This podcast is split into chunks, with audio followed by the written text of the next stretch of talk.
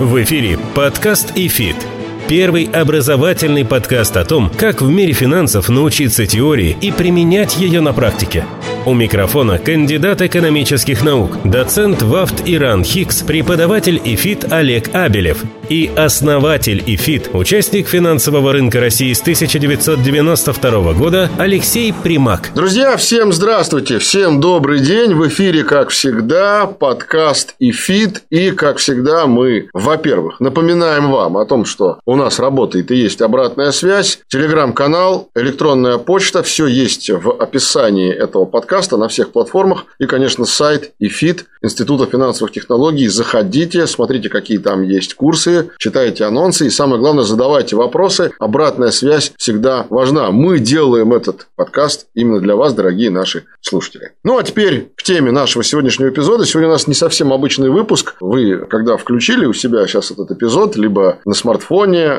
либо в наушниках, либо когда едете в машине, и вроде как в отбивочке было, что ведущий Олег Абелев и Алексей Примак. Ну, вот сегодня в роли Алексея Примака мы сделали небольшое изменение и пригласили поучаствовать в подкасте одного из преподавателей института ИФИТ. Я рад представить моего коллегу, тоже преподавателя ИФИТ, Алана Дзарасова, человека, который тоже активно знаком, участвует и работает на российском финансовом и фондовом рынке с середины 90-х годов. Поэтому я думаю, что мы сегодня будем говорить на одном языке с Аланом, потому что мы на финансовом рынке достаточно давно. Осталось только объявить тему, о чем мы будем говорить. Во-первых, Алан, привет. Добрый вечер, друзья. Привет, Олег. Тема такая животрепещущая. Я думаю, что ты больше и даже, может быть, лучше моего понимаешь, поскольку ты внутри индустрии, профессиональных участников. Ситуация на рынке экстра была по крайней мере. И вот на эту тему хотелось бы поговорить, что там у брокеров у нас происходит. Да, ну я бы даже, наверное, сказал, что этим выпуском мы открываем большую серию эпизодов. Не значит, что они будут друг за другом идти, но мы периодически будем к этой теме возвращаться в рамках э, ФИТа. Как меняется текущая ситуация не просто в целом для нас, как для инвесторов, а как она меняется для тех, кто на другой стороне этого рынка, для тех, кто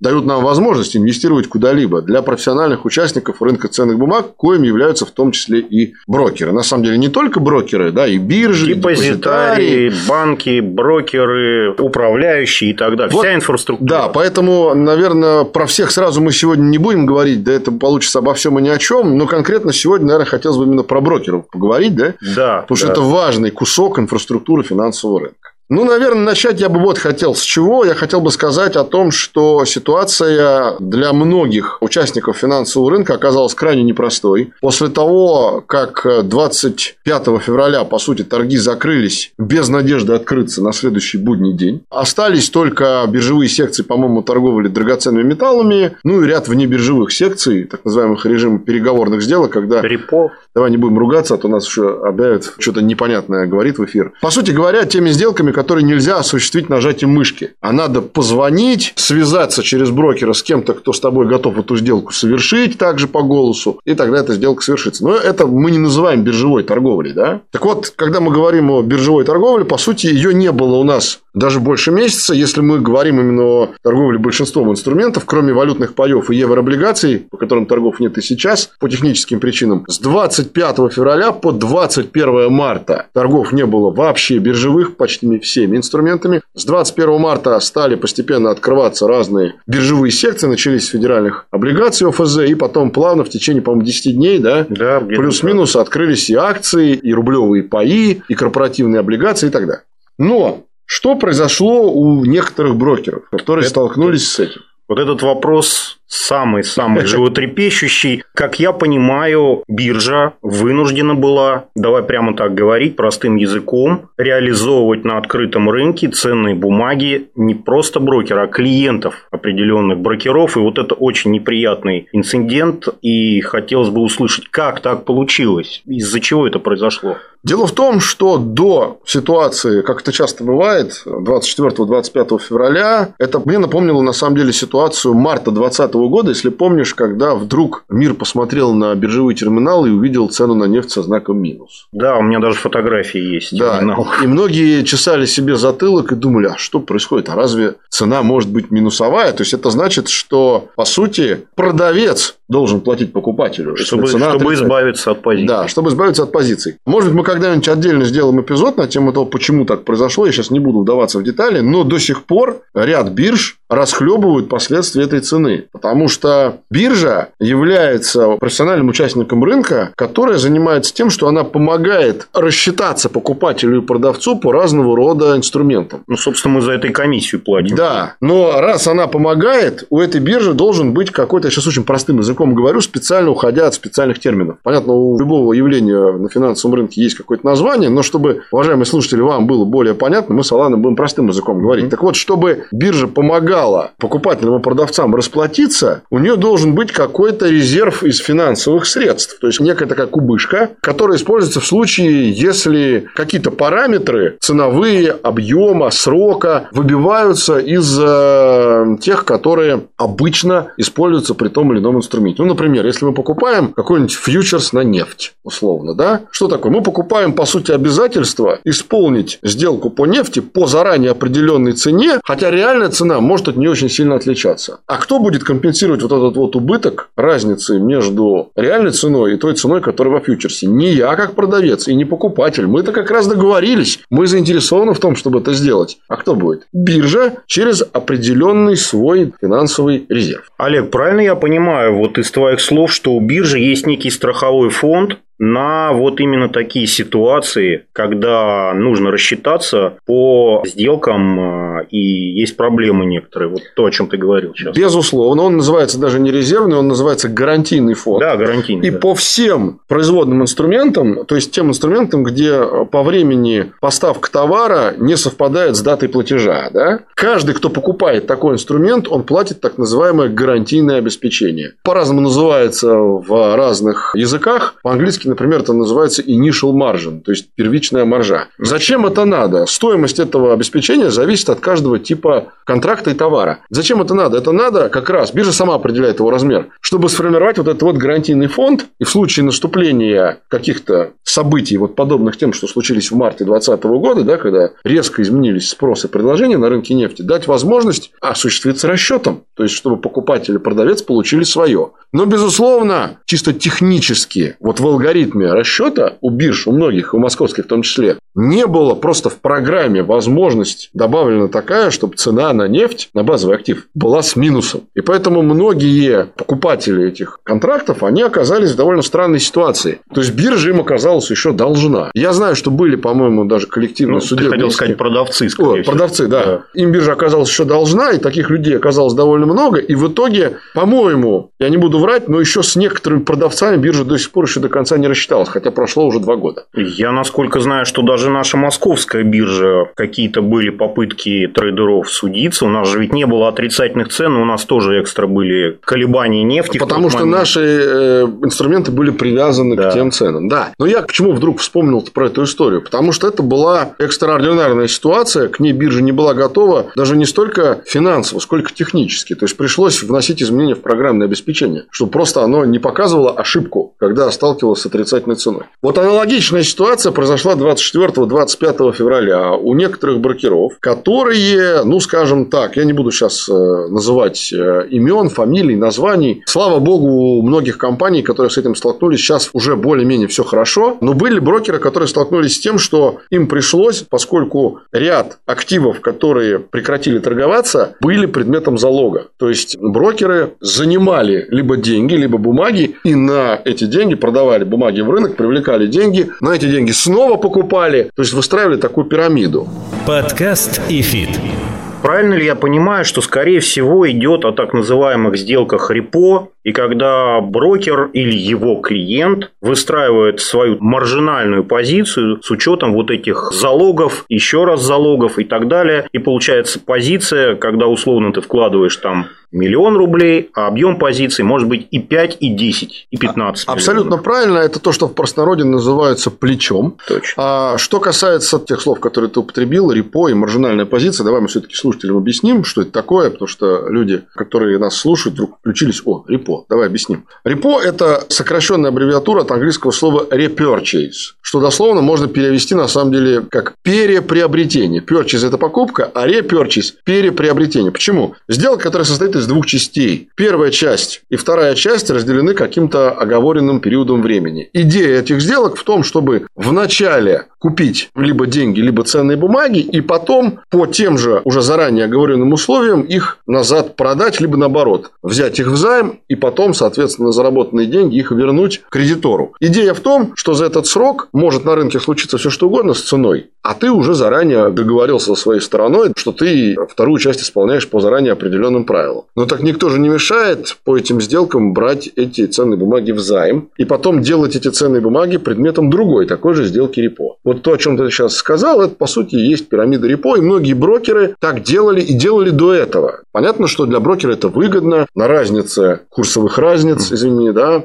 на разнице цен, на разнице стоимости ценных бумаг и займа можно зарабатывать. Но в mm-hmm. том случае, когда предмет первого уровня пирамиды репо лежит какой-то актив, у которого есть цена. То есть, когда он торгуется. Как я понимаю ситуацию, в обычном состоянии рынка, когда волатильность, изменчивость цен низкая, когда рынок спокойный, все это совершенно нормально, и все это совершенно спокойно работает и позволяет и зарабатывать, и спокойно с этим жить. А вопрос цены базового актива я бы сказал так, даже ее наличие физического. Да. Как я понимаю, может быть, я не прав, но произошло следующее. Брокер или его клиент построил такую пирамиду с помощью этих сделок, а потом произошло то, что произошло. Произошло резкий обвал цены вот именно этой ценной бумаги, которая лежит в основании этой пирамиды, собственно говоря, обеспечение, которое сложилось в разы. И эта пирамида, она должна была как-то быть разобрана. Но получилось, что она не разобрана, а она рухнула. А разобрана она могла быть в каком случае? В том, даже несмотря на обвал цены этой ценной бумаги, если бы эта цена действительно была. То есть, если бы шли торги. Пускай они бы шли по ценам там, которые снизились бы на 50, да пускай даже на 80%. Но они бы были. А драматизм ситуации заключался в том, что цен не было. Торги прекратились. После этого по некоторым бумагам торги до сих пор не возобновлены. И у многих брокеров именно в обеспечении в этой пирамиды были были, например, еврооблигации, по которым до сих пор торгов нет, нельзя, значит, рыночную цену определить. А обязательства-то перед биржей нужно как-то брокеру-то исполнять. И Сделка репо, как я понимаю, она не бессрочная. Конечно. И у биржи есть подразделение, да, так называемый клиринговый центр. Клиринг – это по-английскому расчеты, по сути. Процесс расчета. Это подразделение биржи, которое вот как раз занимается всеми вот этими расчетами, следит за сроками исполнения. Но раз обязательство есть, это не значит, что его нельзя выполнить. И биржа рассудила вполне логично. И как только начались торги, в первые же минуты, это произошло через месяц примерно, да, 21 марта, биржа просто удовлетворила долги перед собой по рыночной цене. А как ты понимаешь, рыночная цена 21 марта и рыночная цена 24 февраля – это две, как говорят в Одессе, Разница. больших разницы. разницы. И в итоге собственных средств, собственного капитала для этого брокера не хватило у потенциального нашего да, должника. И бирже пришлось использовать деньги клиентов. Причем по некоторым брокерам на немалые суммы. Ну, я не думаю, что клиенты были в восторге от этого. Да, тут сложно быть в восторге. Вопрос таков. Тот брокер, кто увлекался пирамидами, или тот клиент этого брокера, который строил эти пирамиды, это их дело, это рыночный риск, они должны были понимать, на что они идут, и биржа совершенно верно сделала, что реализовала залог. Вопрос заключается в том, что, как я знаю, попали клиенты, которые даже близко не занимались такими вещами, как постройка пирамиды там, на облигациях, неважно, на акциях, на облигациях не имеет значения. То есть были реализованы цены ценные бумаги вполне себе спокойных клиентов. Вот это на самом деле пугает. И что с этим делать? И как это все работает? Вот как раз именно поэтому та тема, которую мы сейчас с тобой обсуждаем, крайне актуальна. Именно так. То есть, если бы клиент, открывая счет у брокера, говорил о том, что я согласен на агрессивные действия, я готов там, брать взайм, причем там с разным процентом этого займа, я беру на себя ответственность ради бога. Но когда биржа была вынуждена взять эти средства для погашения долга брокера перед собой. Так это звучит долго, но вот это так звучит. И получилось, что они же не смотрели, а какой там уровень риска у клиента. Там консервативный, он там раз в год совершил сделку, купил каких-нибудь федеральных облигаций, ультраконсервативные. Либо это человек, который каждый день делает 50 сделок с фьючерсами. Для биржи это вообще не важно в данной ситуации. И в итоге, как ты справедливо заметил, в жертвах оказались клиенты вполне себе консервативные. И вот после этого встал вопрос, что нужно сделать, чтобы этого не было. Секундочку, правильно я тебя понимаю, что биржа не видит она видит общую позицию брокера, но она не видит в разрезе этой позиции, кто из его клиентов в марже, кто не в марже, ну, то бишь с плечом, да, кто спокойный, кто неспокойный. Вот обычный клиент, он в данном разрезе биржи не имеет возможности видеть. И она реализует полностью залог брокера с ее точки зрения. Подкаст ИФИТ.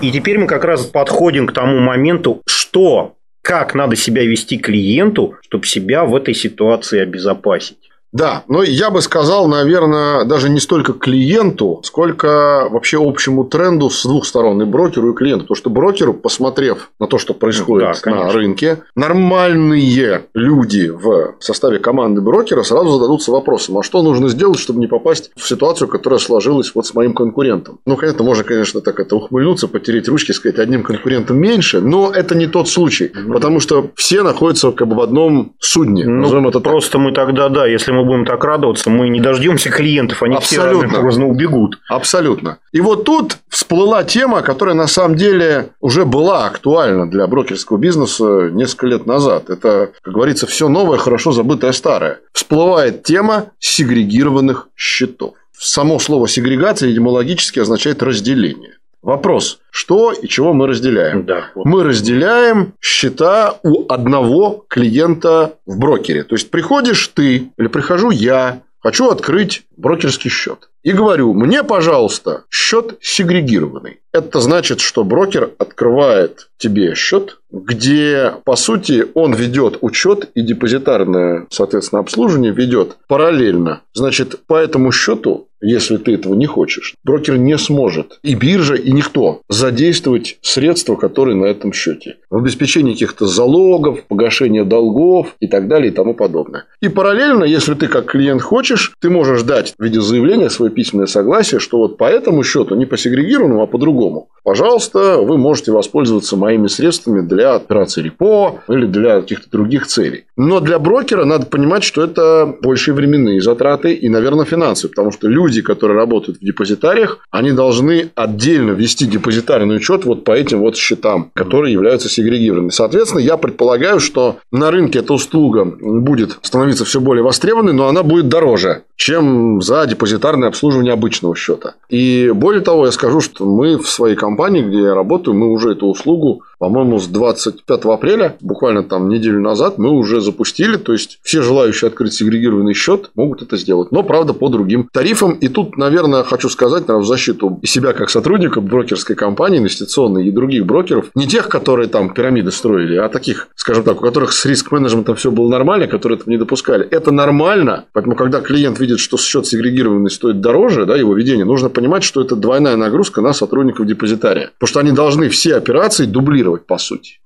Окей. Значит, я так понимаю, вопрос заключается в чем? Как только я произношу это слово, сегрегированный счет, сразу для биржи это некий маркер. Он открывается именно как сегрегированный счет. Биржа видит его совершенно отдельно, обособленно. От общего счета брокера, на котором хранятся и собственные бумаги брокера, и бумаги всех остальных его не сегрегированных так называемых клиентов. Так точно. Вот. За это я плачу повышенную комиссию. Я понимаю, за что я плачу, потому что я обезопашиваю, так сказать, свой счет от каких-то, так сказать, рискованных действий других участников, клиентов э, или самого брокера. Все это правильно, логично. Теперь такой момент. Насколько дороже? Как ты это все оцениваешь? Сильно дороже, не сильно? Нет, я думаю, что не так, что прям там в разы, не в два раза, конечно. Я думаю, что от 30 до 50% в зависимости от стоимости обычного счета. И второй момент, от которого нужно отталкиваться, когда мы говорим о ценообразовании, это минимальная сумма на счете. Ну, то есть брокеру, наверное, не очень будет интересно открывать сегрегированный счет тебе, если ты с тысячи рублями придешь. Ну, а да. если ты придешь э, с тысячу, но не рублями, любой другой какой-нибудь валютой, мировой резервной, условно, ну пусть это будут не доллары и евро, даже юани, да, нынче модные в части, то тогда имеет смысл брокеру эту операцию делать на несколько иных тарифах, потому что тогда при малых суммах суммах на счете, получается, что от конкретного введения такого сегрегированного счета брокер работает в минус у него в расчете на счет будет отрицательная доходность. Зачем ему это надо? Поэтому я думаю, что, скорее всего, крупные брокеры установят какой-нибудь минимальный порог по сумме счета, ниже которого они просто не дадут возможность этот агрегированный счет открывать. А не крупные брокеры просто будут взимать большие комиссии вот на сколько-то процентов в зависимости от обычного счета, потому что не крупные брокеры, они своих клиентов, это я как сотрудник не очень большой брокерской компании говорю, воспринимают, ну, все-таки более персонализированно. Они дорожат своими клиентами и сказать ему, ну, у тебя не хватает там 200 тысяч рублей, пошел вон.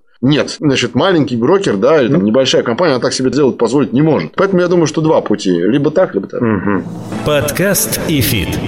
Ну вот еще такой вопрос, наверное, и слушателям он будет интересен. Открывается сегрегированный счет. Он, скажем так, для его владельца более безопасен. Сохраняется ли у него возможность пользоваться маржой? Ну, я так понимаю, что нет. Ну, может быть, я не прав. Это вопрос, на который сейчас прямого ответа, я думаю, что нет. Потому что сейчас участники рынка, во-первых, смотрят нормативную базу по ним. Возможно ли это? Чисто экономически, я думаю, что есть два варианта когда такая возможность есть, и тогда клиент подписывает дополнительное соглашение с брокером, и тогда это одна стоимость ведения счета. И второй вариант, когда просто клиент запрещает, в принципе, брокеру совершать какие бы то ни было действия маржинальные, в принципе, по всем своим счетам. Не только по сегрегированным, потому что сейчас, если я клиент прихожу, открываю брокерский счет, не сегрегированный, обычный, я тоже могу написать заявление или там при открытии счета, по-моему, так делается, поставить галочку, запрещаю пользоваться средствами или там использовать их, Кстати, да, такое было всегда, но это не являлось никогда признаком сегрегированного счета. А это разные вещи. Да. Это абсолютно разные вещи. Но теперь это могут быть вещи, которые могут идти, скажем так, параллельно, не являясь одним и тем же, но зависеть, вернее, стоимость ведения вот такого это... счета, да, она будет от этого зависеть. Вот это очень важный момент, я хотел бы вот обратить внимание. Довольно давно это было, и клиент мог поставить галочку при заключении брокерского договора, что он не разрешает пользоваться своими активами. И это не является признаком сегрегированного счета. Это разные вещи. Да, это абсолютно разные вещи. Подытоживая нашу беседу, скажу так, что сегрегированность – это невозможность кого бы то ни было, брокера, биржи и, в принципе, каких-либо участников рынка воспользоваться средствами на вашем счете в каких-то целях, связанных с погашением долга, реализацией залога и так далее. Вот что такое сегрегированность. Это отдельное ведение счета. Понятно, что оно требует больше времени, больше затрат, поэтому то и стоит по-другому. Я в завершение, Алан, хотел бы вот что спросить, подводя итог нашей беседе. А вот как ты думаешь, не отпугнет ли клиентов, физических лиц в первую очередь, это повышенными тарифами? Или минимальным потолком? Слушай, Олег, ну клиент разный есть. Э, есть э, такие люди, которые торгуют 24 часа в сутки, торговали бы 25 часов, если был лишний час, и берут маржу всегда, лишь бы только взять. А таких клиентов, конечно, ты не привлечешь, это понятно. Им очень важны низкие тарифы на обслуживание и так далее, и так далее. Это разные типы. Есть другой тип клиентов, он консервативный, который, ну, собственно говоря, представляет из собой больше инвесторов. Вот это им в текущей ситуации будет крайне полезно. Я вот рекомендовал бы нашим слушателям когда эта услуга будет уже более-менее поставлена на поток, а я уверен, что она будет поставлена, прислушаться к этим словам, к нашим словам, к словам Олега и воспользоваться этой услугой, этой замечательной такой вещью, как сегрегированный счет. Потому что тем самым, да, вы платите деньги за свою безопасность. Ну, насколько она замечательная, покажет время. Я вот хочу сказать, что я уже столкнулся с того момента, как возобновились торги, с вопросами на тему, а осуществляете ли вы ведение сегрегированных счетов от физических лиц, которые либо новые счета открывают у нас, либо переводят их из других брокеров. Ну что, я думаю, что мы постарались максимально подробно тему сегрегированных счетов раскрыть. Спасибо тебе за информацию. Спасибо тебе, Алан. Напоминаю, что сегодня про сегрегированные счета мы говорили с преподавателем ЭФИТ и человеком, который имеет опыт работы на финансовом рынке с 1995 года, аж Аланом Зарасовым. Спасибо тебе еще раз. Спасибо слушателям. Не увлекайтесь плечами, инвестируйте, торгуйте и следите за своей безопасностью. Я думаю, что в будущих эпизодах ЭФИТ мы поговорим о том, что такое плечи, с чем их едят. И вот мы немножко, буквально пару слов я сказал в конце о том, что меня спрашивали про сегрегированные счета, и те, кто открывал новые, и те, кто переводил деньги из других брокеров, переводил счета. Вот история с переводом счетов, она сейчас не менее актуальна, чем сегрегированные. Я думаю, если сегрегированные счета – это единичное событие, у нас такое было, да, то перевод счетов от других брокеров, мы все знаем, это просто горячая тема. Вот, поэтому мы в подкасте будем говорить только о горячих темах, темах. Я сказал, что мы начинаем этим эпизодом целую серию. Обязательно вернемся к теме перевода счетов из брокера к брокеру. Меня зовут Олег Абелев. В роли Алексея Примака сегодня был Алан Зарасов. Дорогие Очень наши приятно. слушатели, пожалуйста, пишите нам в наш телеграм-канал, заходите на наш сайт, пишите на электронную почту, вопросы, мнения, пожелания, критика. Оставляйте их. Обратная связь – это тоже связь. Мы любую критику с Алексеем обязательно приемлем. Подкаст ИФИТ. До встречи на До будущих встречи. эпизодах. Пока.